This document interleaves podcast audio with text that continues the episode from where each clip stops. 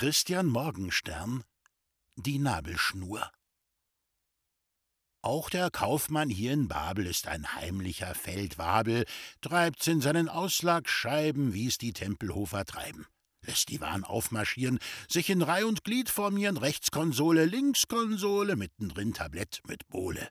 Weiter vorn am Rand der Rampe, links ne Lampe, rechts ne Lampe, oben in der Mitte Gips und im Halbkreis unten Nippes steht so alle stramm gefüget, hat er seiner Pflicht genüget, und beim zwölf Uhr wache Schritt klirren sein Fenster lustig mit.